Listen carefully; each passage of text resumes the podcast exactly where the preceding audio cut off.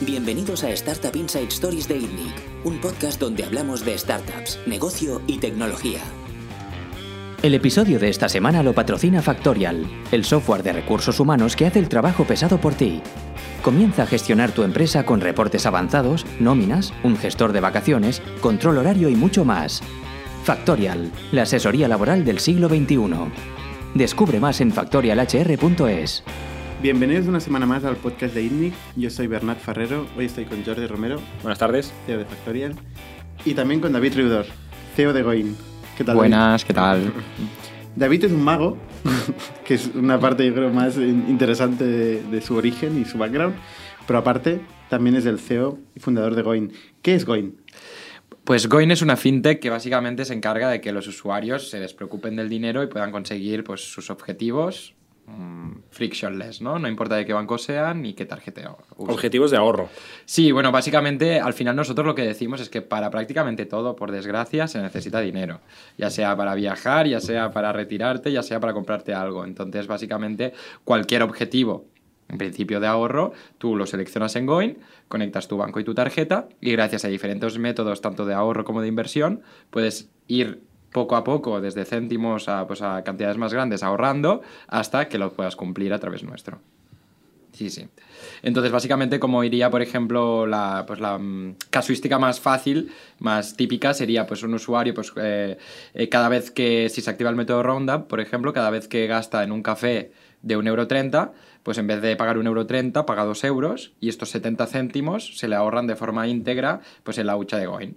Y este usuario, pues cada día, gracias a diferentes metodologías, pues esta, la retención de su nómina, poniéndose una aportación pues diaria o mensual o lo que quiera, y si tiene un objetivo más a largo plazo, invirtiendo en, por ejemplo, en fondos de inversión líquidos, en crowdlending o incluso en criptomonedas, pues puede ir potenciando sus finanzas de una manera pues muy fácil, sin depender del banco que use y todo a través del móvil. ¿Y el target es gente muy joven? Pues un poco el branding que tenéis, ¿no? Que es la verdad es que de base em, empezamos targetizando a un público alrededor de los 18 años y nos hemos acabado dando cuenta que el público está más alrededor de los 27. Es decir, que es un público joven, está claro, pero que no es tan joven como lo que, como lo que nosotros pensábamos de base. Hombre, en los 18 años ahorro poco. Exacto, por eso nosotros de base pensábamos que era un usuario que le podía incluso interesar más porque ahora mismo de ahorro poco, ¿no? Pero no, nos hemos dado cuenta que quizá era más lógico de lo que pensábamos incluso, pero que hasta que no tienes tu primer salario, no tienes tus dificultades y tal, no, no, no aprecias el dinero de la manera que, que en verdad Goin, cuando los usuarios lo usan, el feedback que tenemos es, hostia, he conseguido ir de, de viaje gracias a Goen, ¿no? Sin pagarlo, básicamente, porque es con los céntimos de las compras o con algo que tú ni te esperarías, ¿no? Y, y este usuario lo valora tanto que no te lo imaginas. O sea, me, ha venido gente diciendo, es que no sabes lo que nunca en mi vida había tenido 700 euros ahorrados y ahora los tengo gracias a ti. O sea, a mí esto me lo han dicho incluso amigos, los típicos que nunca te dirían que algo tuyo es bueno, ¿no? Que nos han venido diciéndonos este feedback y es cuando dices, hostia, ahora entiendo pues que era un problema grande, ¿no? Que el que tenías y que la aplicación pues te lo está solucionando. ¿Cuál es vuestro modelo de negocio? Pues básicamente o sea, ahora mismo ganamos dinero de la parte de inversión, es decir, como un management fee de todo el dinero invertido, como si fuera un fondo de inversión. Pero en un futuro, pues iremos abriendo otros métodos, eh, modelos de negocio, como por ejemplo eh, el affiliate fee que se llama de cuando un usuario consigue el objetivo a través nuestro. Por ejemplo, si se ha marcado comprarse un iPhone, si lo compra a través nuestro, pues el partner nos da una cantidad de dinero. Eh, y Esto no es ahorrar, ¿eh? Bueno, no es ahorrar, es que al final nosotros, eh, la premisa es, si, si miras los eslogans de Goin y todo, es consigue tus objetivos, es lo que queremos, es decir, es ahorrar para algo. Puede ser consumo, puede ser un... Puede ser consumo, eh, si son short term, un objetivo short term es siempre consumo, que al final ya sea irse de vacaciones, comprarse un iPhone, lo que sea, lo que necesites, o puede ser un objetivo long term, que puede ser pues pagar la entrada del piso o, ahorrar para cuando te quieras retirar o lo que sea, ¿no? Para estos más long term ganamos de las, del management fee, ¿no? de, este, de, esta, como este modelo de negocio como de fondo de inversión, y de los short term ganaremos desde la parte del affiliate fee cuando lo consiga a través nuestro, de la parte del crédito si el usuario pues, no puede conseguir su objetivo y quiere eh, que le demos dinero para que lo pueda conseguir, y también de vías de negocio a través de partners como loyalty programs, porque al final como... Eh, no importa qué tarjeta uses, qué banco seas, eh, Goin acaba siendo un loyalty program que funciona para cualquier tarjeta del mundo, ¿no? Cualquier tarjeta es, eh, es ahora tu tarjeta de fidelización, que antes, pues, si quieres ser, eh, entrar en el loyalty program de, por ejemplo, de Starbucks, pues necesitas abrirte la tarjeta de Starbucks, ¿no? Y es un proceso, pues, ¿cuánta gente tiene la tarjeta, la tarjeta de Starbucks? Muy poca, ¿no? ¿Cuánta gente tiene una Visa o una Mastercard? Pues prácticamente todo el mundo. Entonces vamos abriendo estos modelos de negocio que son muy win-win, tanto para el usuario, porque es algo que, que no paga, ¿no? O que le, y le aporta valor, como para el partner, que de alguna manera puede targetizar, etcétera, etcétera, un usuario que está hasta un momento determinado no llegaba. El problema de eso es que el objetivo es previo a, a Goin, ¿Mm? con lo cual no tenéis poder de prescripción o de push de, la oferta, ¿no? Con no, lo cual hay una canibalización por parte del partner aquí, ¿no? Es bidireccional, no, porque es que de base es eh, nuestro, nuestro gran valor es que de base nosotros, por ejemplo, lo que tenemos es que un, un, partner puede poner, por ejemplo, eh, ¿quieres comprarte el nuevo iPhone que saldrá en dos semanas? Swipe up aquí en Instagram para ahorrar para él, ¿no? ah, vale, entonces esto sí. ahí, ahí sí que tenéis poder de prescripción. Exactamente. Aquí tenemos poder de prescripción. Y aparte, segundo, como ya el usuario tenemos, eh, está ahorrando para un objetivo en concreto, ya sea un viaje, ya sea ropa, ya sea lo que sea, nosotros ya sabemos que este usuario está ahorrando para este objetivo en concreto y le podemos dar recomendaciones al usuario para que ahorre, para productos parecidos, similares. Hostia, aquí tenéis un conflicto de visión importante, porque una cosa es ayudar al usuario a ahorrar y la otra es ayudar al usuario a gastar. Mm, es que nosotros, si ves, o sea, nunca, no, no hay conflicto de visiones porque nosotros lo que ayudamos es a, que un usuario consiga sus objetivos, básicamente. Nosotros partimos de la premisa de que, de base, si le preguntas, por ejemplo, a mi madre, ¿para qué ahorras? te dirá para si algo pasa o para, o para mm, la jubilación, ¿no? Pero si le preguntas a cualquier persona entre 20 y 30 años, mayoritariamente, ¿para qué ahorras? Te dirá, para irme de vacaciones para comprarme el iPhone, para una cosa en concreta. Entonces es un objetivo muy claro que ahora mismo quieren el iPhone o quieren irse de vacaciones y no tienen el, dinero para el iPhone o las vacaciones. Entonces Goin lo que ayuda es básicamente a, tú te marcas el objetivo y nosotros, Frictionless, te ayudamos a que lo consigas. El valor principal de Goin es eh, esa educación del ahorro de los centimillos y de las aportaciones diarias o es la magia que hacéis para hacer crecer el dinero? Bueno, es básicamente el hecho de olvidarse, ¿no? De, estar en background. O sea, es la primera. Eh, es, generar automatismos para ahorrar más que para generar. Exacto. O sea, ahora básicamente estamos muy, muy eh, trabajando la parte esta primera que, que, tú comentas, de que este usuario pueda despreocuparse completamente y es eso, gracias a los céntimos, gracias a cosas que, pues que ni, ni, esperaba o no tendría la fuerza de voluntad de hacerlo, es eso que decimos, de una hucha típica del cerdito toda la vida siempre ha existido y tú puedes cada día meter... De hecho es vuestro logo, ¿no? Sí, ¿no? o sea, siempre, siempre ha existido y tú puedes hacerlo y es muy fácil, ¿no? Pero no lo haces. O sea, la gente no lo hace. Entonces, Goin es de alguna manera sustituye esta fuerza de voluntad por automatismos, de manera que tú te despreocupes de todo y es el cerdito digital. Exactamente. Es lo mismo, el mismo objetivo. Pero no hay la acción de poner la moneda en el cerdito. En este Se caso, hace solo. Vosotros Os, quedáis con la moneda en momentos que no... Bueno, en el momento, o sea, diferente, dependiendo del usuario, pues hay usuarios que tienen nómina, hay usuarios que no. Pues si tienes nómina, pues es recomendable, justo cuando te llega la nómina, que ya te retengamos una parte de la nómina. Eh, si no tienes nómina, pues quizá y gastas mucho con tarjeta, lo mejor será los métodos del redondeo, ¿no? Por ejemplo, porque gastas mucho y cada día, pues eh, quizá puedes ir ahorrando pues cantidades tipo 2 o 3 euros al día. Pues 3 euros al día es mucho dinero. Lo que pasa es que, claro, si yo tuviera que pagar, o sea, una cosa es que mm, no me cueste nada, ¿no? Mm. Em, porque al final ahorrar puedo ahorrar, ¿no? Podría proponerme ahorrar, eh, mm. aunque me cueste, podría proponérmelo. Pero si vosotros me tenéis que cobrar para ayudarme a ahorrar... Es que no te cobramos. No me cobráis. No, me vais a cobrar nunca. No. No, no, no. Y es lo mismo que dices, o sea, al final es hasta qué punto quieres automatizar o facilitarte la vida en algo. Es como dices, yo de aquí a mis oficinas puedo ir andando, pero, pero quizá cojo un Cabify, ¿no? Porque voy más cómodo o más rápido.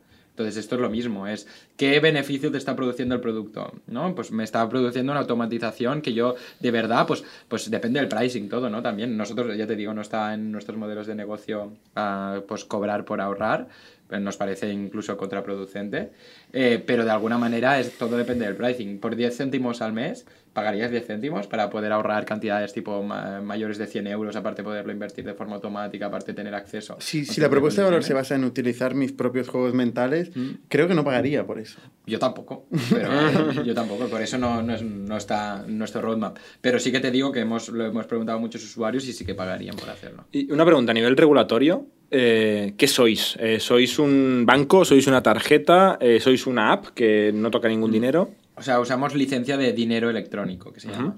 O sea, sois un monedero electrónico para cada cliente, ¿no? Sí, y el cliente tiene dinero en su cuenta que está en Goin. Exactamente. Sí, sí. Sois una custodia. Y luego la parte de inversión, ¿cómo funciona? Explícanos. Pues con partners, pero todo es in-app. O sea, la, la, gracia es que no, no es un marketplace, no es eso que veas, eh, ¿quieres eh, invertir con el partner Pepito? ¿Quieres estar? No. Tú tienes diferentes productos, en este caso ETFs, que lo lanzamos hace cinco días más o menos, eh, Crowdlend, que, que, son fondos de inversión líquidos de BlackRock y de las mejores acciones del mundo. Y el usuario lo que hace es como un perfilado, se responde unas preguntas y automáticamente le creamos un portfolio. Y Sería como un index a capital. Sería como un Pero integrado en, en el cerdito. Eh, exactamente, y aparte que, y, que puedes invertir solo 50, eh, o sea, 50 euros. O sea, para pequeños. Para un tipo de, de, un pequeño inversor. Después tendrías crowdlending, que es eh, pymes, pequeñas y medianas empresas, son rentabilidades un poco más altas, pero un riesgo un poco más elevado también, pero se te diversifica entre pues, una media de, de 25 pymes. y después hay Bitcoin, en este caso, que sería lo más arriesgado, ¿no? Porque es para un tipo de usuario, que por ejemplo es lo que siempre digo. Em, si tú ahora mismo inviertes 50 euros en un fondo de inversión, ¿qué puedes ganar en un año? ¿Un euro? ¿Dos euros? Pues está muy bien si haces, si, si aplicas todas las reglas de, de, ahorro automático y vas ahorrando a largo plazo, etcétera, etcétera, pues tienes interés compuesto, se te va acumulando y puedes llegar a tener pues beneficios bastante pues grandes. Sí, pero con 50 euros el compounding Exacto, tarda mucho. Tarda mucho, tarda mucho. Entonces, nosotros somos partidarios de, bueno, que el, el, usuario es el que tiene que elegir, pero lo mejor, el único secreto de inversión es diversificar, ¿no? Es el único. ¿Qué quiere decir? Yo no sé si Bitcoin valdrá un millón de euros o valdrá cero euros mañana, no lo sé y no puedo decirlo. Y tampoco sé si el mercado americano subirá durante el año que viene o no. No, lo que sí que te sé decir es que contra más diversifiques, más posibilidades tienes de que algo te vaya bien. Y de alguna manera nosotros ya controlamos que el usuario no pueda invertir más del 25% de que ahorra, en, por ejemplo, en criptomonedas, pero por ejemplo esto fue una feature pedida por los usuarios y que bueno, la mayoría de neobancos la han sacado o están sacando, ya que es algo que es, si el usuario te lo pide al final, pues tienes que ir un poco hacia, hacia este camino, nosotros creemos. Y tú ahí estás haciendo el rol de recomendador de productos financieros de muchísimo riesgo. no, Ofrecéis. No hacéis ningún tipo de recomendación ni de perfiles. Nunca te verás un email una push que te dice, ostras, ¿por qué no inviertes tu dinero en, en tal? No, es tú tienes la opción y hay usuarios que la cosa es que tú tienes toda tu vida financiera agregada en una aplicación, ¿no? Porque tienes tu banco conectado y puedes ahorrar de forma automática, puedes marcarte tus objetivos, puedes invertir, puedes hacer una serie de cosas pues eh, cada vez más amplia, ¿no? Entonces, de alguna manera, nuestros usuarios lo que nos decían es, vale, yo estoy ahorrando con Goin, ¿qué sentido tiene que ahora yo retire mi dinero, espere que me llegue al banco y vaya a invertirlo a Coinbase, ¿no? Por ejemplo. Y por eso, de alguna manera, es que Goin acaba siendo la solución que te unifica toda tu vida financiera para que tú te despreocupes y te centres en lo que de verdad te importa, que es pues conseguir tus objetivos. ¿Quién cobra management fee? Porque ese es un tema es un tema también complicado, ¿no? Mm. El management fee implica que tú estás cogiendo el dinero y lo estás gestionando. No, es el partner y hace un revenue share con nosotros. Vale. Sí, sí, sí. O sea, cada partner tiene un management fee. Exacto. Nosotros siempre aplicamos las fees del partner y, y, ya nosotros tenemos nuestros acuerdos entre el partner y nosotros para, para hacer el split del revenue. ¿Y os planteáis eh, sustituir a un N26 o ser siempre, estar al lado de un N26 o de bancos La gracia nuestra justamente es esta, que no somos un neobanco y funcionamos en, en top de todos ellos. Y la gracia es que es súper difícil y llegar a un nuevo país y decir, eh, soy un nuevo banco, cámbiate a mi nueva solución. Pero el eh, approach de decir, ah, tú eres del BBVA y llevas 20 años en el BBVA, tienes tu nómina en el BBVA, tienes toda tu vida en el BBVA y tu tía es del BBVA. Entonces directamente conecta Going al BBVA entonces, y en, un, en, unos minutos ya lo tienes conectado, tú sigues gastando con la tarjeta al BBVA, pero tienes todos los beneficios de Goin. Y este approach es para, nosotros es de lo que creemos que es más potente de nuestra, de nuestra solución y lo que nos hace que seamos mucho más mainstream que nadie, ¿no? Porque eh, que si un N26, poniendo este ejemplo que me estás diciendo, llega a tener un 10% del market share del mercado eh, europeo bancario, sería una trillion company. O sea, es muy difícil que lo consiga.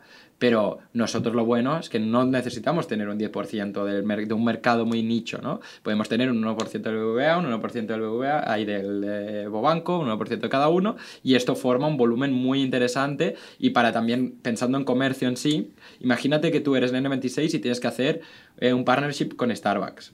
Pues eh, solo los usuarios de N26 que vayan a Starbucks tendrán el beneficio. ¿Qué, ¿Qué, es lo bueno de si nosotros hacemos un partnership con Starbucks? Que no importa de qué banco seas. O sea, sea quien sea el usuario que está yendo en Starbucks puede tener el beneficio. Y es, una, es, es, un juego completamente diferente y los modelos de negocio son completamente diferentes. Pero es un approach que nosotros vemos mucho más inteligente, sobre todo en el momento que estamos de, de incertidumbre financiera por tema de PSD2 y todos los eh, cambios regulatorios que está viviendo el mercado. Nosotros somos mucho más flexibles que cualquier solución prácticamente que haya en el mercado. Hoy has hablado de países. Eh, sí. ¿Estáis en más de un país aparte de España? Bueno, acabamos de abrir Italia hace nada y, uh, y ya, ya, tenemos, o sea, tenemos licencias Passporting que se llama a varios países de la Unión Europea y aparte eh, adquirimos una empresa también hace unos años a nivel tecnológico, y hace unos años, hace unos meses, perdón, eh, a nivel tecnológico para, para cubrir todas las necesidades de, de pay-ins, payouts, management of sub, de subaccounts, o sea, como un procesor, digamos, bancario. Entonces nosotros ya tenemos la, la posibilidad de, de abrir eh, nuevos países de la Unión Europea, lo único que, claro, ahora somos solo 25 personas en el equipo, no lo puedes hacer todo y estamos eh, fortaleciendo los mercados actuales y la idea es que en un corto plazo empezar a abrir nuevos países. Seguramente la principal fricción de abrir un país no es la sincronización bancaria, ¿no? Será captar usuarios a escala, ¿no? Sí, sí, sí. sí. Porque en España, ¿cuántos usuarios habéis conseguido captar? 280.000. 280.000. No ¿Y todo esto son wallets? O sea, hay 280.000 no, personas o sea, con 200, un euro. No, o sea, ahora mismo estaríamos aproximadamente a unos 60.000 usuarios que okay. han conectado sus, okay. eh, sus credenciales. Y que han puesto dinero de alguna manera sí. en. Tal. O sea, que han conectado sus credenciales y las han verificado. O sea. Vale, este es un número que, que, claro, es la gente que algún día se ha registrado, ¿no? Pero, pero... Sí, son los onboarded users que se diría. ¿De estos cuántos pueden ser activos? Pues bueno, básicamente ahora estamos teniendo aproximadamente 30% de los usuarios que se registran acaban siendo activos. O sea, acaban de conectando credenciales bancarias, etcétera, etcétera. O sea, le, le llamáis de activo a hacer a la un conexión. Un usuario, no, le llamamos activo a usuarios que acaban transaccionando. O sea, bueno, pero esto cambia hablando. con el tiempo, ¿no? Estos son los famosos cohorts y ese tipo de cosas que los VCs te pedirán, ¿no? Exactamente. ¿Y, ¿Y, esto cómo evoluciona en el tiempo? Pues bueno, por suerte nos eh, va aumentando la retención a décimas semanas, sobre todo lo que vamos mirando, y nos va, o sea, nosotros, para que te hagas una idea, estamos... Eh, en retenciones de ahorradores o inversores de por encima de 70 y largos, 80% a, a, las décimas semanas de una persona que empieza a ahorrar con nosotros después de tres meses sigue ahorrando con nosotros pues eh, porcentajes muy muy muy elevados, o sea, las retenciones es de las cosas mejores que tenemos. Y o sea, de, de, hay un, un 30%. Acaba viendo un 20% aproximadamente, un 23, una cosa así, que te acaba churneando al tercer mes, una cosa así.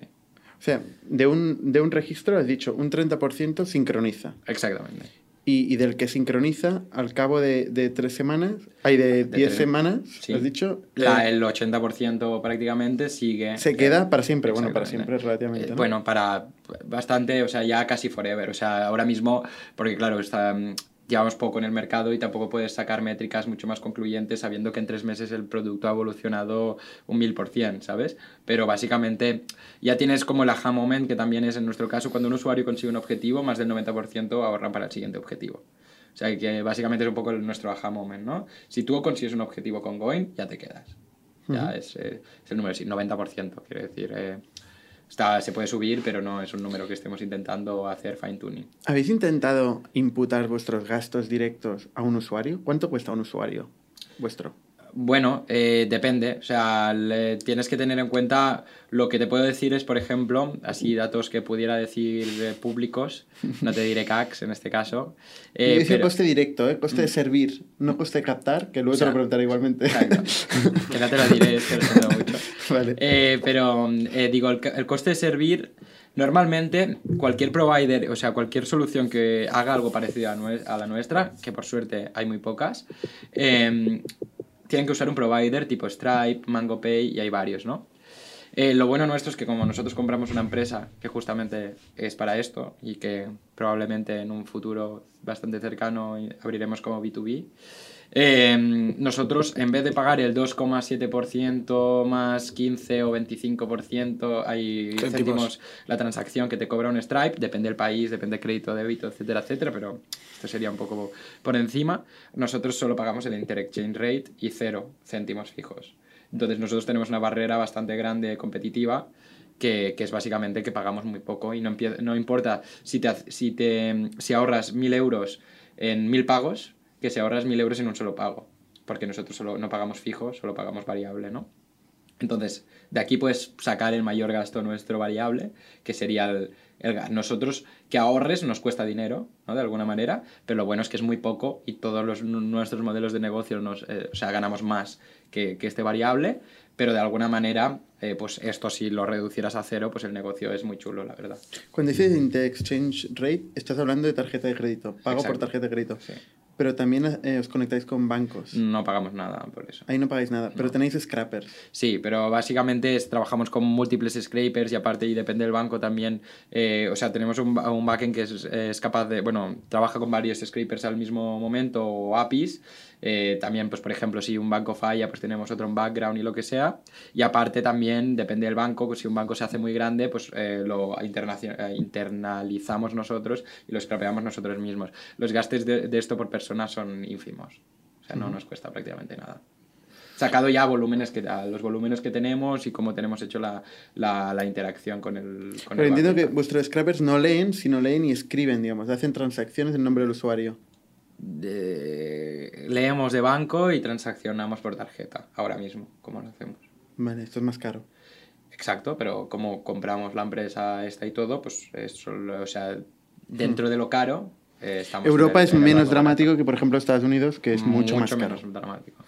Y de los usuarios que activan, más o menos, ¿cuál es el, el volumen de ahorro? ¿Estamos hablando de 50 euros o la gente consigue ahorrar 1.000, 5.000 euros? Y los usuarios ahorran una media de 110 euros al mes, más o menos, para que te hagas Ah, 110 euros al mes, pues ya no está tan mal, ¿no? Sí, sí, son números interesantes. O sea, es que la gracia es que con Goin ahorras mucho. Es que, o sea, yo ya, digo. O sea, yo la verdad... Parece magia, ¿eh? Sí, no, no, es, magia. luego, entraremos en lo de la magia. No, no, es magia, es magia. Pero ya digo, yo no lo habría dicho nunca, pero... O sea, yo para mí, por el perfil que tengo, yo pues siempre he estado en empresas, o sea, siempre he montado mis cosas, tengo dinero, entonces no es no sería el usuario clave de Goen yo, ¿no? Ya tienes el iPhone. Claro, ya tengo el iPhone, ¿no? ya, ya, tengo, ya, ya, tengo incluso las vacaciones si quiero. Pero claro, yo uso Goin, pues es mi empresa, ¿no? Pero lo uso y me hace ahorrar hasta mis límites. ¿no? O sea, a mí te pasa, eh, sin llegar al límite nunca, porque hay una cosa que se llama Smart Limit, que nunca te cobrará si estás ya casi en números rojos o llegando a quedar me faltaría más. cobrará. Así ahorra cualquiera. No, pero que podría, bueno, que sí, Que, parece lógico, pero no, no lo es. La primera versión no tenía este No, la primera versión no lo tenía, ni mucho menos. No, pero de alguna manera tú siempre ahorras hasta los límites y siempre tienes la sensación que es muy buena, a mí me encanta el hecho de, going, qué cabrón ¿no? Qué cabrón, porque hoy este dinero no lo habría ahorrado, no me hace daño tampoco, pero me está llegando al límite. ¿no? Porque cada día, o sea, te llega la nómina y cataplum, un 10% que te la ahorra automáticamente. Cada día gastas con tarjeta y dices, hostia, vaya putada, hoy es que se me han ido 5 o 6 euros, más un auto top up, o sea, que es el aporte diario, que son 5 euros más y no sé cuántos. Y dices, hostia, hoy con la broma, que me ha llegado la nómina, he pagado tres veces con la tarjeta, he tenido no sé cuántos y tengo el challenge, que tengo challenges, que el primero es wake up on time, levántate a tiempo, que te puedes poner, si no me levanto a las 8, que me penalice con un euro o con lo que sea. Y con cosas de estas, con la broma dices, hoy, pues es que me, me, Goin me ha sacado 30 euros. Y es un sentimiento agridulce, pero dices, pero qué guay. Ya, bueno, son tuyos. pero aparte de, de mover los dineros de un bolsillo a otro, o sea, de un bolsillo tuyo a otro tuyo, la única manera de ahorrar es no gastando. ¿Cómo consigue que no gastes, Goin? Ahorrando a priori o, separándote el dinero. pero pero la gente cuando está enfrente de la tienda y se va a comprar, yo qué sé, la funda del teléfono mm. que se ha comprado gracias a Goin, mm. Eh, antes de comprarse la funda de 50 euros, mm, ¿cómo le dice Goin? No lo hagas, que tienes que ahorrar. Bueno, nosotros utilizamos mucho CRM, las push y tal, para decirte, hostia, si el mes pasado hubieras ahorrado tanto eh, tal, eh, te comparamos con la media, con todos estos métodos en sí, como estás ahorrándote el dinero en otra wallet directamente, si tú miras tu cuenta de, del BBVA poniendo, por ejemplo, BBVA, tú ves que no tienes el dinero en el BBVA. Y de alguna manera psicológica. O sea, la manera de ahorrar es dejando tu cuenta de uso peladita. Exactamente. Para es, es, esa la manera. Sí, sí, sí, o que la gente que mucha mire. gente tiene una cuenta secundaria para hacer exactamente lo que acabas de decir. Bueno, que es como se ha hecho toda la vida, ¿no? Yo me acuerdo cuando cumplí 18 años o 16, no sé cuántos, que mi madre me decía, ábrete otra cuenta y vas ahorrando ahí. Yo dije, no, ya. En mi cabeza ya caben dos números. Sí, sí. No, no tú, tú, lo de ahorrar, tú, tú bien, ¿eh? Tendría que bajarme Goin. ¿No la, ¿No la usas? Mierda, me ha pillado. bueno, yo, Tengo yo iPhone me, ya. com- me comprometo antes de, de acabar esto. sí. Oye, estoy haciendo cálculos. A mí me gusta hacer cálculos. Has dicho 110 euros Sí. al mes Sí. de ahorro. Sí. Eh, aplicando un interexchange del 0,3, ¿Sí? que seguramente va por ahí, Sí. el número, esos son unos 40 céntimos por usuario mes Sí. de coste. Sí. No está mal el coste, ¿eh? No está mal, no, no Suerte está mal. que los Siendo 200 fintech es bajo. Por ejemplo, si te miras eh, providers de tarjetas y tal, cuánto tienes que pagar a un provider para que te dé una tarjeta por usuario, etcétera, etcétera, te salen unos números bastante más altos. O sea, los neobancos, quieres decir. Exactamente. O sea, nosotros tenemos unos gastos bastante más bajos que los neobancos y tenemos unos, unos beneficios potencialmente, o sea, ahora más o menos iguales, pero potencialmente con las líneas de negocio que vamos abriendo bastante más altos. Menos mal que los 280.000 usuarios no son activos porque es Bueno, sería no, una pasta, ¿eh? ojalá fueran todos activos, ¿eh? No, no, menos mal no, ¿eh? Vale, oye, vamos al, al, al ARPU, digamos, ¿no? Porque de momento estáis capturando valor mediante la inversión. Sí. ¿Cuánto puede ser esto por usuario? Bueno, eh, sácale más o menos lo que puedes monetizar es máximos eh, unos por cientos anuales, Anuales. ¿sí? O, Bueno, que es lo mismo que mensuales. Bueno, sí. Unos por cientos. No, pero, No, pero no volumen mensual. que se mueve anualmente. Claro, no acumulado. Claro, claro. No acumulado. 100% mensual por 12 no. Exacto, Vale. o sea, tienes que decir es TAE, o sea, es Vale, vale, vale, vale, vale. Sí, sí, sí. Y, y O sea, si yo ahorro 1000 euros al año, tú te llevas uno. Exactamente, exactamente. Y después tienes que tener en cuenta también que pues en Bitcoin en este caso es eh, un markup de la compra y de la venta, que estos son números bastante más grandes. O sea, porque piensa que acabas eh, llevando, o sea, puedes mirarlo en los términos y condiciones y tal, todo es público, ¿no? Al final. Pero no sé si es un 1,3%, una cosa así, de la compra y de la venta, que quiere, quiere decir que si un usuario, o sea, por cada transacción estás transaccionando el 1 y pico por ciento, y esto son, es bastante dinero. Pero y lo bueno es, incluso siendo bastante dinero, es menos que la media de mercado. O sea, quiere decir que para el usuario le sale de más barato, por ejemplo, eh, a transaccionar, comprar Bitcoin a través nuestro que hacerlo en Coinbase. Nosotros ahora llevamos un par de años donde tanto los eh, fondos indexados, Mm. eh, bueno, Bitcoin es otra historia, ¿no? Pero como la- las microempresas y tal, digamos, el ciclo es positivo, con Mm. lo cual estos productos dan rendimiento. Pero no habéis tenido clientes que hayan perdido pasta con vuestros productos de ahorro de momento, de O inversión. sea, de productos de ahorro no. De inversión. Eh, y productos de inversión en este caso, por ejemplo, con crowdlending, lo único que te puede pasar, que, que está claro que... Bueno, lo que te puede pasar es perderlo todo. Bueno, perderlo todo es, práctica, bueno, es Pero prácticamente poder- imposible. poder puede. Poder, poder puede, pero Igual en que con la bolsa, med- aunque en realmente es raro. siempre puedes perderlo todo, siempre. Y siempre Y- está y, y que acaba pasando, y acaba pasando. acaba, y acaba pasando, y acaba Y ahí tú es una soga, no es una soga, pero Sí, decir sí, que... pero y esto con Revolut, con Pepito Grillo... Bueno, con la parte que de la inversión. Con la parte de inversión, está claro. Nosotros también es una Entonces, como una llegue un parte. ciclo negativo, eh, toda la Por gente que ha estado ahorrando e invirtiendo puede. Y no será culpa vuestra, ¿eh? será culpa de No, la no, no, economía. exacto. Pero lo bueno nuestro es que justamente no somos una aplicación que se focalice en esto 100%. O sea, para que te hagas una idea, solo aproximadamente un 20% de nuestros usuarios invierten en estos momentos. Que en dinero es más del 20% del dinero que gestionamos. pues son los que tienen más, supongo. Exactamente. Pero, pero que es un, es- acaba siendo un 20-25% de los usuarios. Oye, la PNL de usuario, yo sigo en la PNL de usuario, o sea, es- os genera unos 15 céntimos y os cuesta unos 40 céntimos. O sea, estáis en pérdidas, digamos, hoy. Estamos en pérdida. Con pérdidas marginales Por por usuario, usuario. Por usuario. Em, entonces, claro, mi pregunta es, o sea, ¿realmente ha habido negocios de personal finance? Porque al final estáis en el espacio de personal finance. Em, ¿Ha habido negocios que, tipo Mint, o aquí en España Fintonic, eh, Wallo había, había, ¿no? Que hayan conseguido eh, generar unos unit economics positivos sin convertirse en un banco? Sí. Mm. ¿Cuáles? Fintonic mismo ahora marginalmente gana dinero. Fintonic se está convirtiendo en un banco poco a poco. Mm, No. Quiere hacer crédito. Hace crédito ya. Pero es eso. que crédito es que... Esto es un banco. Bueno. Para mí un banco es hacer crédito. Eh, bueno, Es el negocio más antiguo la- la- de- Pero la definición. de la o sea, banca, ¿eh? No te puedo decir que no, porque la definición de banco es entidad de crédito, que es esto, o sea, que es, es- es correcta. Pero de alguna manera es depende de la casuística y cómo lo apliques, ¿no? De alguna manera, por ejemplo. eh, tú puedes usar partners, ¿no? Para hacer esta serie de cosas sin tú ser un banco. Tú acabas siendo un, una, un packaging de una solución, ¿no? Que está agrupando una serie de partners, una experiencia, etcétera, etcétera, de manera que un tercero te, tiene la licencia o, tiene, o es el banco y tú de alguna manera estás haciendo que el usuario, pues, por ejemplo, en este caso, eh, Klarna o Affirm, ¿los conocéis? Sí, claro.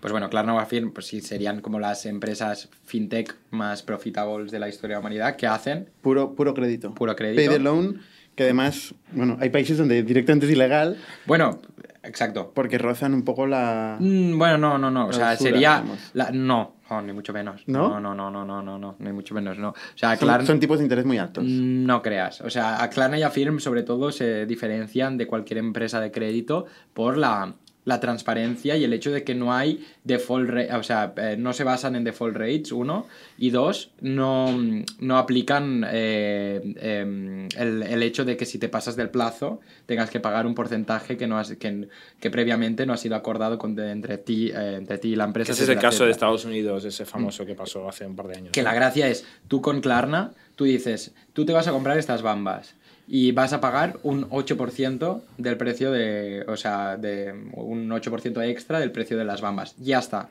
Si lo pagas dentro de dos años, porque tal, pagarás el 8%. Si lo pagas antes, no sé cuántos, pagas el 8%. Es siempre claro, transparente y no hay usura, ni mucho menos. Es la gracia y por eso la, la, la gracia es que tienen un trato muy cercano con el usuario, tienen un modelo de negocio que da mucha, mucho dinero igualmente, Muchísimo. pero de todas formas siempre siendo transparente y claro con el no usuario. y no creo sin- que la usura tenga que ver con la transparencia. Bueno, no, la, un- usura quiere decir... Bueno, la usura ya sabemos todos la definición de usura. Bueno, pero realmente la defi- un día lo busqué, se- está definida de forma distinta en distintos países. Hay una cosa que se llama usury rate, o, Mm. o donde realmente, bueno, depende de las regulaciones. Mm. Eh, hay países donde se permite, países donde no, pero tiene que ver con, con las condiciones. O sea, claro, un 8%, eh, si son pocos días, el tipo de interés, el TAE, puede ser enorme, ¿no? Mm. Eh, claro, depende de, de, de cómo consideres el abuso, ¿no? No, De- sí, sí. Pero, pero bueno, en cualquier caso es Ah, crédito. bueno, a nivel benchmark, eh, un Klarna o una Firm son intereses muy, muy, muy No, muy está buenos. claro, está claro. Son negocios muy, Pero de, muy... de alguna manera, ¿por qué se acaba el hecho de un Klarna o una Firm? Porque acaba siendo el- es la, la parte es una es una fintech está claro, no es un banco en este que en este caso, no ofrece un IBAN, no ofrece los servicios de, eh, de un banco. Se pero, queda con el core bancario que es el crédito. digamos. Bueno, eh, es que y en este eh, caso consumo. Exacto. En este caso, es, sobre todo se focalizan en la parte consumo, el core bancario, que es el crédito, entre comillas, ¿no? De alguna manera es una parte muy importante y la parte que da más rendimiento a un banco, pero ellos se focalizan en la parte de, por- eh, sobre todo, de smooth payments, ¿no? En este caso, que es tú te vas a comprar estas bambas de todas formas y tú no, no o sea, tú las, las quieres comprar y no puedes comprártelas ahora mismo. Te, ¿Cómo puedes separarte este pago en, en unos plazos de alguna manera, de forma transparente y sin nada encubierto, etcétera, etcétera, para que tú de verdad te compres lo que de verdad quieras, ¿no? ¿Tú vas a, crédito también? Bueno, nosotros la, la idea es que en un futuro acabaremos haciendo cosas de crédito. De alguna manera nosotros, nuestro... eh, no sé si conoces la americana Money Lion, pero a nosotros nos gusta mucho el hecho de decir, nosotros lo que queremos hacer es que tú puedas conseguir tus objetivos con tus finanzas personales, o sea, con, con las cosas que tienes en tus manos, ¿no? Con tus propios recursos. Pero está claro que si tú al final no lo puedes conseguir con tus recursos y lo necesitas, sea lo que sea, porque es que tú tienes las vacaciones en julio. Tú no puedes decir, ah, es que yo no tengo el dinero hasta en agosto. No, no, pues que tú las vacaciones de tu trabajo las tienes en julio, ¿sabes? Entonces, ¿qué hacemos con este tipo de casos de usuarios? De alguna manera es, ¿te tienes que ir a otra solución a pedir un crédito en un sitio que tal y de esto? No, directamente nosotros, a través nuestro, podrás directamente pues eh, adelantar este dinero para que tú consigas tus vacaciones, ¿no? Y de alguna manera, o sea, la respuesta es sí, ¿no? A lo que has dicho, pero de alguna manera nosotros estamos muy alineados con el usuario de manera que sea básicamente tú te has marcado un objetivo que ha sido el que has querido y nosotros lo que queremos hacerlo lo más smooth posible para que lo consigas. Primero de todo con tus recursos y si no eres- capaz con tus recursos, pues intentaremos habilitar lo que sea a través de partners o a través de, en este caso, eh, la vía más crédito para que tú puedas conseguirlo. Vale. Oye, has hablado en un momento de la... Has dicho la palabra B2B. Sí. Que Es esto- un misterio. Esta compra que habéis hecho, Sí. ¿no? Explícanos un poquito más qué, qué comprasteis y, y, para qué sirve y qué es este B2B Mm. Exactamente. que Bueno, tenéis en el roadmap. Básicamente, bueno, el B2B consiste en que como... No, no, pero ¿qué es esta compra que habéis Bueno. hecho? Perfecto.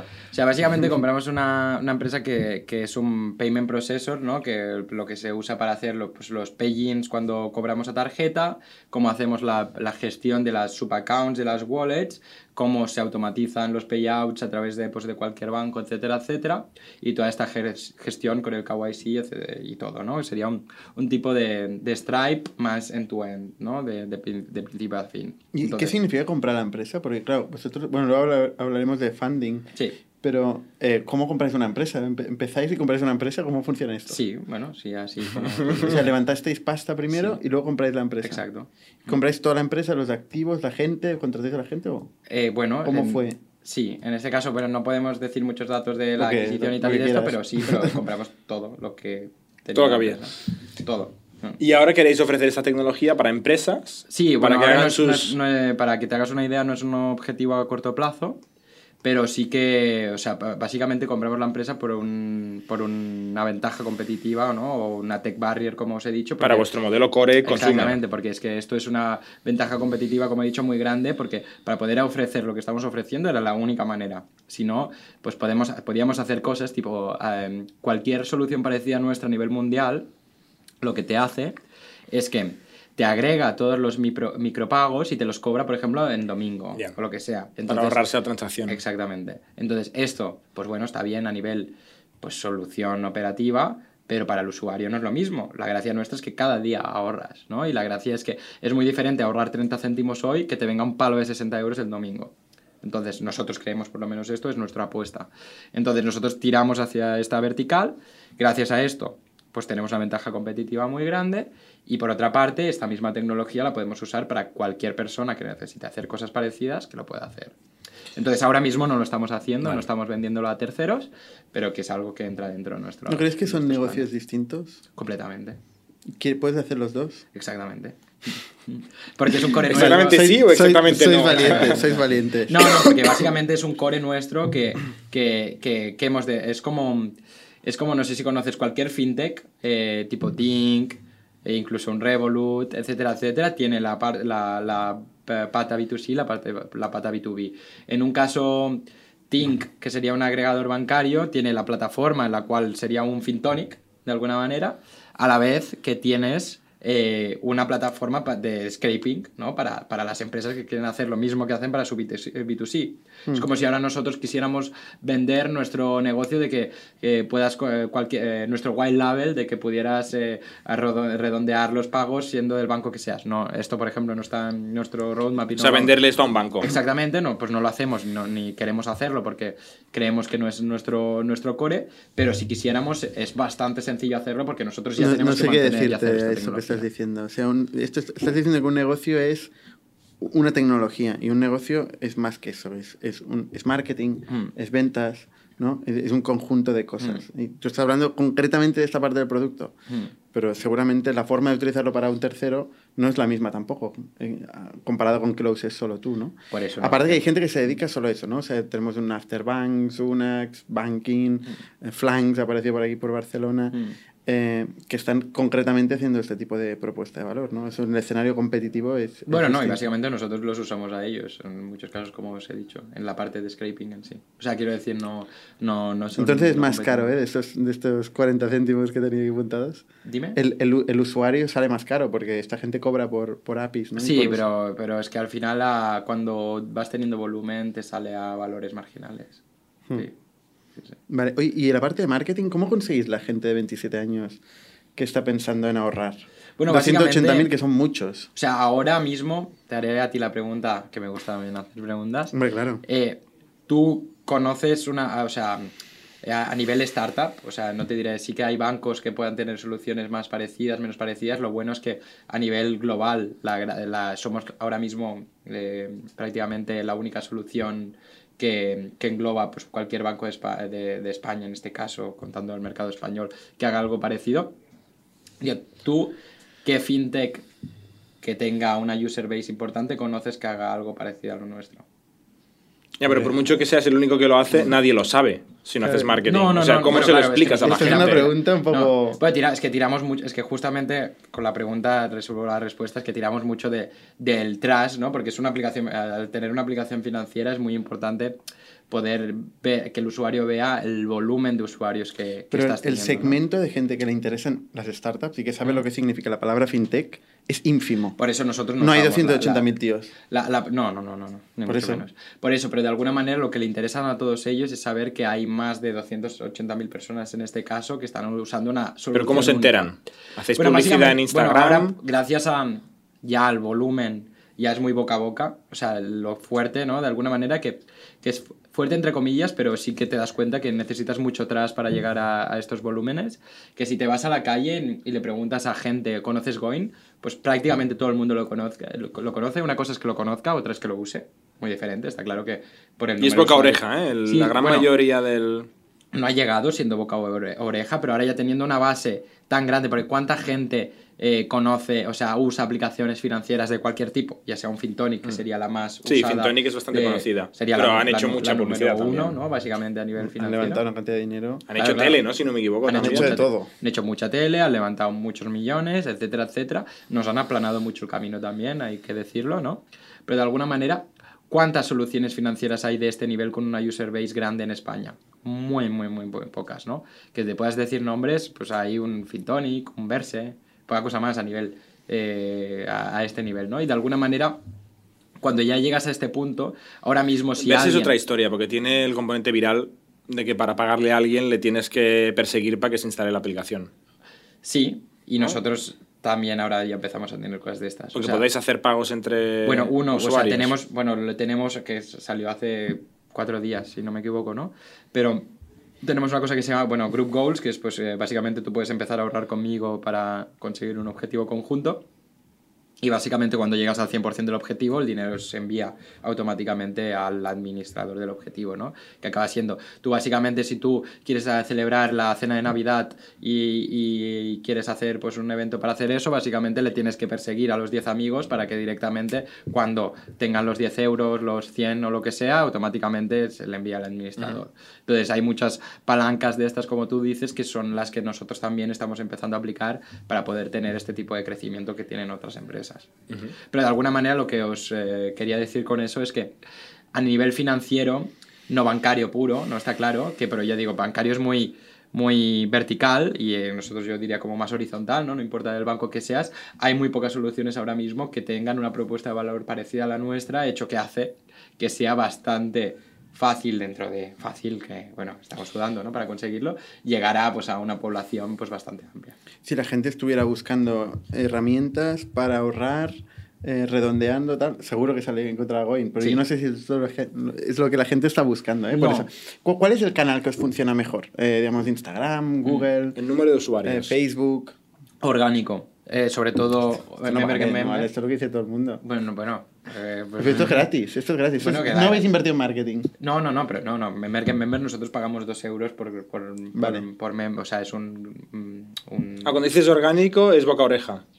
O sea, todos los canales que sean que el usuario de por sí... Sí, sí, eh, member get member. Exacto. Pero este no era el primer canal, porque el primer canal, Member Get Member, no, no hay. No, bueno, al principio nosotros empezamos con una, una waiting list, en este caso.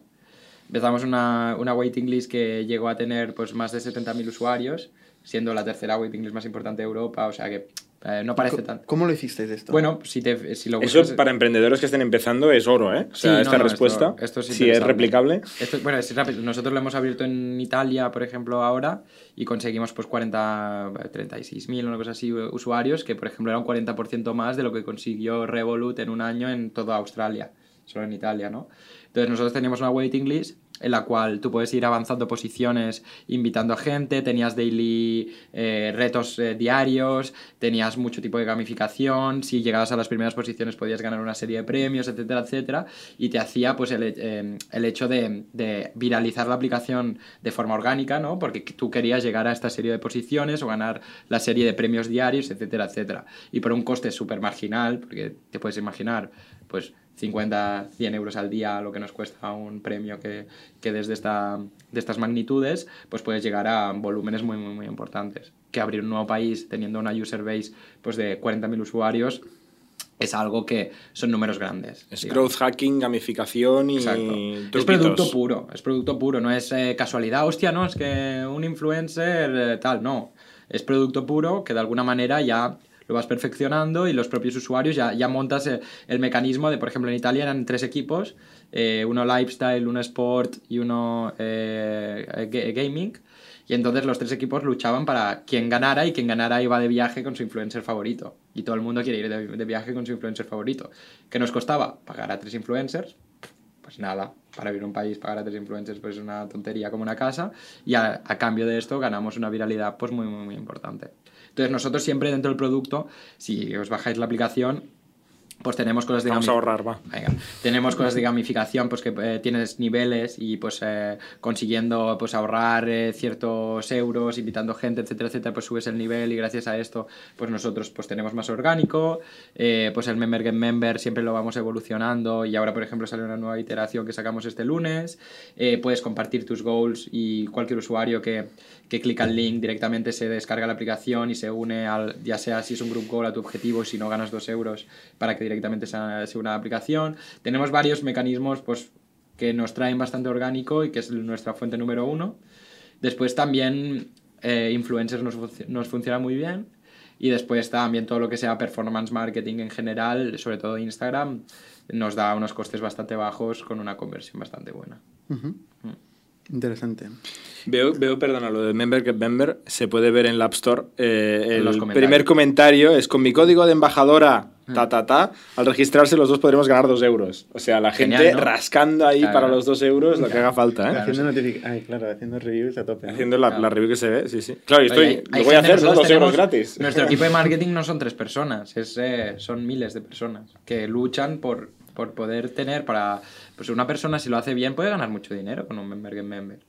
Y para nosotros no nos cuesta nada, porque es usuario. Bueno, euros, ¿no? No, pero no nos cuesta nada, quiero decir, es un usuario que no. Hay pocas cosas que, cuesten tanto como dar dinero. Que de 15 céntimos, de 15 céntimos. No nos cuesta nada, quiero decir, no es dinero tirado, que no es. Es 2 euros solo para un usuario que se registra, se descarga la aplicación y ahorra más de 50 euros. Vale. O sea, que no es dinero de. Sí, Estos son los 2 euros. Tiene que ahorrar más de 50 euros. Claro, si no te estafan. Tiene letra pequeña. si, no, te estafan. estafando. Entonces, ¿qué quiero decir? Que para nosotros es son el mejor dinero invertido. O sea, es pagar a la comunidad para conseguir un objetivo común. ¿no? Hablando de dinero invertido, estáis palmando pasta. Sí. Tenéis producto, dais dos euros a la gente, gastáis en transacciones y tal. ¿De dónde sale este dinero? De inversores. no lo sé, me lo dirás tú. Bueno, de hecho sí que lo sé porque un inversor que tenemos es común, o sea que sí que lo sé. Pero explícanos, ¿de dónde sale el dinero? ¿Cómo fue la historia del funding? Sí, es verdad. Pues levantamos una primera ronda de 0.6 millones, eh, liderada por Keyfan principio y después eh, hemos hecho una segunda ronda liderada por Ancemis en este caso, que es, eh, digamos, es la primera vez que han invertido en una empresa española y es como el fondo fintech más importante de Europa.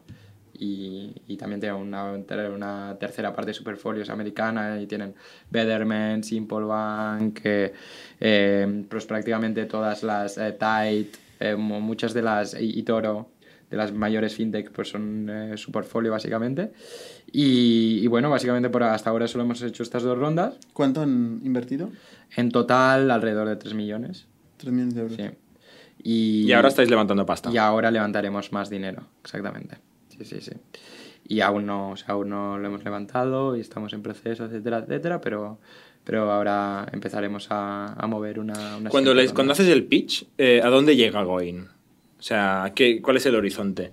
¿Cuál de los pitch, no? Porque el primero... Bueno, el de ahora, el de ahora. El primero y el segundo. Los primeros pitch todos sabemos que... Bueno, sí, completamente diferente. Bueno, nosotros vendemos esta visión que, de producto completo que funciona en top de cualquier banco, ¿no? De alguna manera que un usuario se marca un objetivo y lo consigue a través nuestro, que nosotros creemos que es un potencial muy grande, ¿no? Que ¿Cómo de grande?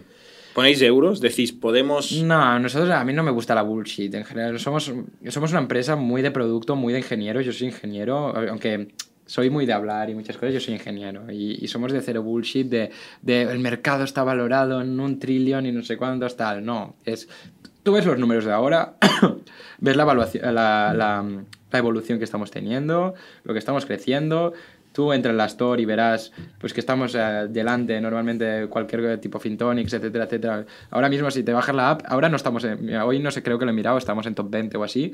Normalmente estamos en top 10 y estamos por encima normalmente de un Fintonic y tal, que ha levantado muchos más millones que nosotros y nosotros, mira, también podemos decir que gastamos aproximadamente 40.000 euros al mes en marketing. Entonces gastamos muy poco en marketing. O sea, todo o sea, viene de verdad porque el usuario quiere el producto, porque le gusta, porque lo usa, etcétera, etcétera. Entonces, pues todo esto nos habilita pues poder crecer. O sea, al final adquirir usuarios más baratos que la competencia ya es un, un, un valor, ¿no? Pues por ejemplo, si ahora me comprara un banco, que ya te digo, no es la intención, ni mucho menos de Goin, ya solo el hecho de que nosotros sabemos adquirir usuarios más baratos con banco es un valor muy grande para el banco. ¿no? Si escala. Si, esto... si escala. Tú, no, tú, no, te has dedicado a hacer Excels a ver al cuarto año cuánto, Hombre, fa cuánto factura. Está claro. Sí que lo has hecho. Bueno, ¿tú qué ah, crees? Ah, no lo sé. Dices que no, no, que, que, no es bullshit eso, ¿no? No, no, esto no. Bueno, a ver, vale. es un poco. Es un poco el cuarto año no depende. es bullshit, ¿eh? No, cuarto año en general no miro. Miro, miro al, o sea, no sé si dentro de cuatro años estaré muerto o no. ¿Y, Yo y miramos dos años en general Dos. nosotros, sí. Sí, sí. O sea, dos O sea, años. te digo, si te digo la verdad es que no tengo ni idea dentro de cuatro años que, sí, qué estaremos haciendo. No, pero puedes saber qué quieres estar haciendo. No lo sé tampoco. No lo sabes. No. Ya. Yo te puedo decir máximo dos años. Ya. Dos años ya es un poco inventar. O sea, te puedo decir muy bien durante el año que viene. Y durante este fundraising, antes de empezar el, el podcast, que te hablábamos de, de tu pasado de mago, Mm. eh, medio en broma, Bernat te decía, esto con el fundraising te ha ayudado, ¿no? Y tú has dicho, pues la verdad es que sí, muy serio. Nos Sí. has mirado. Explícanos Sí, cómo, te, revelando cómo te ha ayudado. Sí. ¿Cómo te ha ayudado? Bueno, básicamente, bueno... tú eres mi- mago, primero explícanos. Sí, vale, porque- explico. A ver, yo, mm, o sea, es eso, somos un equipo bastante joven, o sea, yo soy el mayor de los fundadores y, bueno, nada, hace un par de semanas tenía 23 años, o sea que somos... eh, Tú eres el mayor de ahí. Yo soy el Y mayor. ahora tienes 23 24 años. Sí, ahora Pero ya tienes 24. añoras de cuando tenías Son 23. 22, 20. Empezamos la empresa, o sea, claro, nos hicieron nuestra primera ronda que teníamos pues 21 años, cosas así. Y, Y tú vas con una baraja de cartas en el y, eh, bolsillo. bueno, eh, te puedo decir una cosa, que es un, un fondo para darme term sheet me obligó a hacer un truco de magia. Esto es una anécdota. No diré fondo. ¿Y te dieron el term sheet? Me dieron el term sheet. No, no dirás fondos, pero es Cafán. No, no. que es el inversor que tenemos en común. Puedo decir que no es cafán. Voy a decir que no es cafán. Eh, vale, entonces... Tenías 21 años. Sí, exacto. Pero sí que empezamos bastante jóvenes todos. O sea, yo en mi caso empecé cuando tenía 13 años, porque a mí me gustaba la magia. Y básicamente, pues eh, yo me encontré un ticket de 50 euros de Google AdWords. Y bueno, no tenía ni idea que era Google AdWords con 13 años, pero eh, yo eh, pues hacía magia, me hice mi página web y puse estos 50 euros para hacer publicidad de mis espectáculos de magia. Con esto me salieron dos actuaciones de 150 euros cada una y dije, hostia, con 50 euros, que en verdad ni los había pagado, ¿no? porque eran gratis, ganó 300 euros, esto está guay. Magia. Magia, ¿no? Y entonces, pues con 14 me di cuenta que ya estaba ganando más dinero pues que mis padres juntos y mi padre es abogado y mi madre trabaja en, en, bueno, en medicina y tal. Y... Pero esto, hacías muchos, muchos espectáculos. bueno, tres a la semana. Tres a la semana. Sí, o sea, a fin de, ¿eh? Mm. Y, pero claro, 150 euros el espectáculo, pues multiplica 3 a la semana por 150 por 4 espectáculos y esto iba escalando tanto en precio como en número. Y, y dije, hostia, aquí pasa algo, ¿no? Y me di cuenta es que era el primer mago que se, de internet, ¿no? Que se, que, se, que se anunciaba, era un sector muy tradicional. El primer mago con ingeniero. Primer mago ingeniero. Bueno, todavía no ingeniero en Ah, bueno, 13 años. aún era ingeniero, pero bueno, pero ya estaba en la cabeza. y, y qué os digo, entonces básicamente, después de esto, conocí, bueno, entré en una guerra de pujas con otro mago para ser el primero en Google. ¿Quién era? ¿Quién era? Era, bueno, era Xavi, que es, eh, que era, es mi mejor amigo y cofundador de todas mis empresas anteriores, que la lo conocí a través de Google AdWords. a través de robaros la keyword, ¿no? Sí, sí, de, de robarnos la keyword. Y entonces, y con él fundé una, una consultora de, de marketing que se llamaba Ambis. Eso lo visto en y, LinkedIn, sí. y con esto, pues eh, trabajamos pues, eh, con muchas empresas muy chulas. Trabajamos para Huawei, HP, Tacoyer, Mercedes, con Apple, con Ken Sigal, el ex CMO de Apple. O sea, hicimos campañas muy muy chulas de pues por ejemplo con Orange hicimos una que se llama Phone Found que fue de las campañas más importantes de UK y tal y, y con eso pues, Gestionabais campañas de AdWords. no, en este caso eran, eh, era directamente toda la parte creativa y, y Ok. ejecutar de cómo vender un producto o una nueva feature o una... Online. O lo que, lo que sea online. Ok. sí. En este caso un poco el 360. Entonces, eh, ya os pasaré el vídeo, por, eh, por, ejemplo, el de Orange en este caso, que es muy chulo. Lo pondremos en las notas. pues sí.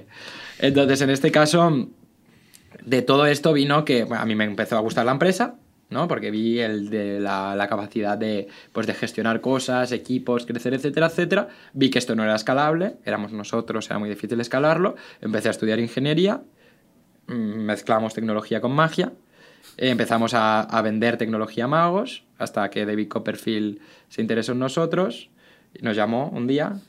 Y el sueño de Xavi, de mi socio, era... ¿Te llamó David Copperfield? Nos llamó David Copperfield, sí. Eh, el Tendríamos que empezar por ahí. No tenía ni idea de esto. Sí, el sueño de Xavi, de mi socio, era ver en directo alguna vez a David Copperfield. Hostia. Y en este caso... Que te llamara es bastante claro, más, fue, ¿no? Fue Que- que él nos llamó y nos fuimos con él. Y claro, en este punto nos dimos cuenta que era imposible pues, vender magia a magos mejores que David Copperfield y decidimos pues, eh, empezar a cambiar el target un poco ¿no? y vender magia a cualquier persona que quisiera aprender magia, que el target es mucho más amplio. Entonces creamos lo que se llamaba Abracadab, que era, le llamamos el magia borrás del siglo XXI, que era pues la típica caja de magia, pero en el móvil, una app. Magia borrás que mucha gente de nuestra generación había tenido en casa, ¿no? Exactamente. pequeñitos. Entonces, bueno, con esto tu- empezamos a tener muchísimas descargas en España y Sudamérica, hasta que fue muy divertido porque nosotros le llamamos el Magia Borrás del siglo XXI, lo adver- hacíamos la publicidad así, y Magia Borrás nos compró la empresa, entonces, bueno, no os denunció, os compró. no, nos compró. Y si te vas, bueno, y si te vas ahora al corte inglés o a Toys R Us o lo que sea, pues podrás ver una caja de magia que se llama Tecnomagia Borrás, que tiene nuestra cara por detrás, eh, que, que es la empresa que nos compró. Y, y bueno, después de esto estuvimos en, en realidad virtual, hicimos un mini exit de eh, a una empresa catalana de realidad virtual, eh, porque teníamos el mismo equipo con el que hacíamos la de magia, eran expertos ingenieros en, en, en Unity, en tema de realidad virtual, y pues eh, nos cogieron el equipo. Y fue cuando yo tenía 21, nunca había trabajado para... O sea, aquí tenías 21, habéis vendido dos empresas. Exacto. Muy bien. Yo tenía 21, nunca había trabajado para una multinacional. Eh, y aparte, bueno, habíamos vendido esto, pero aparte, eh, eh, Ambis, o sea, la magia es la que nos daba más dinero de paliza. Se- seguís haciendo Sí, sí, sí, espectáculos. sí, No. esto es lo que nos da. sí. Ah, espectáculos. Sí, sí, sí, sí. Bueno, No espectáculos. consultoría. Consultoría, sobre Ah, todo. vale. o sea, Ah, consultoría. vale. Y es lo que nos daba más dinero, pero by far. Y mm, después esto, yo nunca había trabajado para un tercero de forma directa, yo siempre había sido mi jefe en todo, ¿no? Y fue cuando decidí eh, unirme a Cosentino, que no sé si conocéis Silestone o Decton, que es la empresa número Sí. uno del mundo de, de Materiales de construcción, sí. y en materiales de construcción. Y bueno, empecé a llevar el departamento de innovación tecnológica, que era como nuevo, no, o sea, fue un departamento nuevo que creamos y lo llevaba desde San Francisco y España.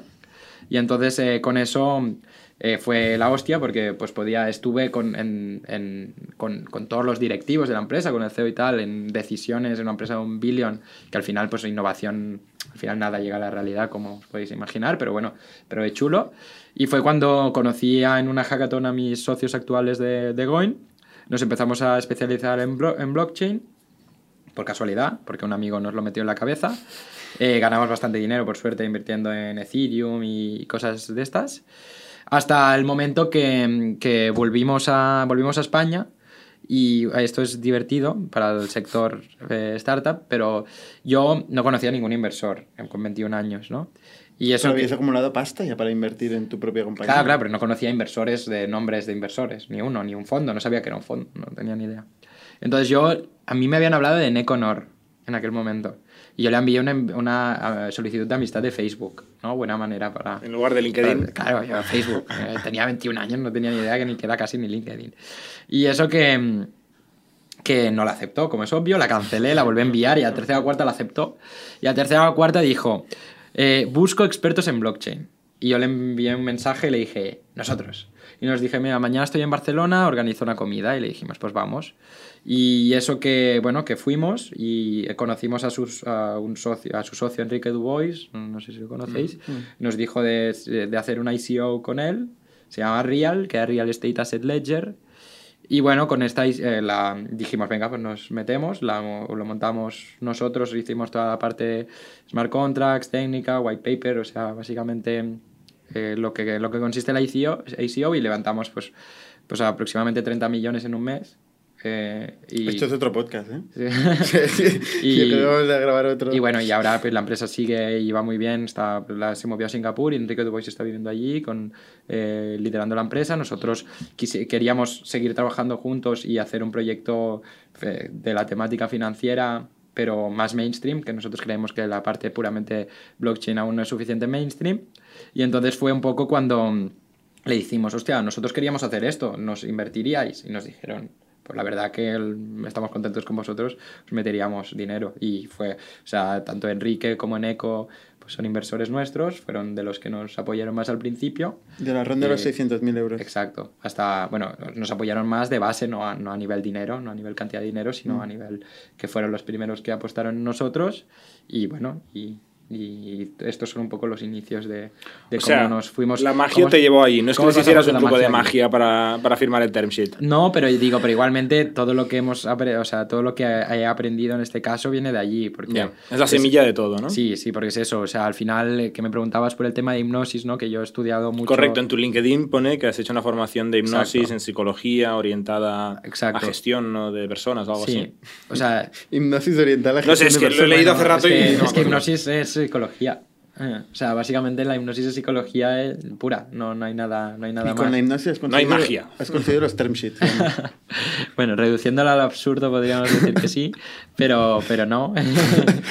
o sea, básicamente ha ayudado porque es que al final acaban siendo por relaciones públicas, cómo tratas con la gente, cómo transmites lo que quieras y persuasión y una serie de cosas que, que, que es lo que te enseñan. Es como si estudias pues, comunicación, pues supongo que, que dices, o sea, estudiar comunicación te ha ayudado a cerrar el term sheet. Supongo, ¿no? Pues estudiar hipnosis me ha ayudado a hacer eso. Sí. Pero o sea, no ahora la gente todo. está en su casa y dice, ostras, no sé por qué me estoy bajando la app de Going, ¿no? Y es que les has metido tú ahí. Ah, bueno, es que si no se la han bajado aún, se la bajarán durante la siguiente hora. Eso es hipnosis. vale. Pues, oye, mm, muy interesante. Yo creo que otro, otro día. Una caja de hablar- sorpresas, ¿eh? Sí, sí, tú les preguntas inocentemente Sí, cómo sí. la magia te llevó a esto. No te esperabas esa historia, ¿no? Para nada. Oye, pues seguiremos otro día con el tema de, de blockchain, porque la verdad es que es interesante el tema. Perfecto. Buena suerte con la ronda y con el crecimiento. Pues muchas Y gracias. bajaros la app. A ti por venir. Y la no, no porque lo digamos, sino porque os servirá de mucho. Y por la hipnosis. Hasta la semana que viene. Adiós. Suscribíos a nuestro podcast en youtube.com barra itnic, Spotify, iTunes, Google Podcasts, Evox y otras plataformas para no perderos ningún episodio. También lo podéis recibir en vuestro correo suscribiéndoos a nuestra newsletter en itnic.net.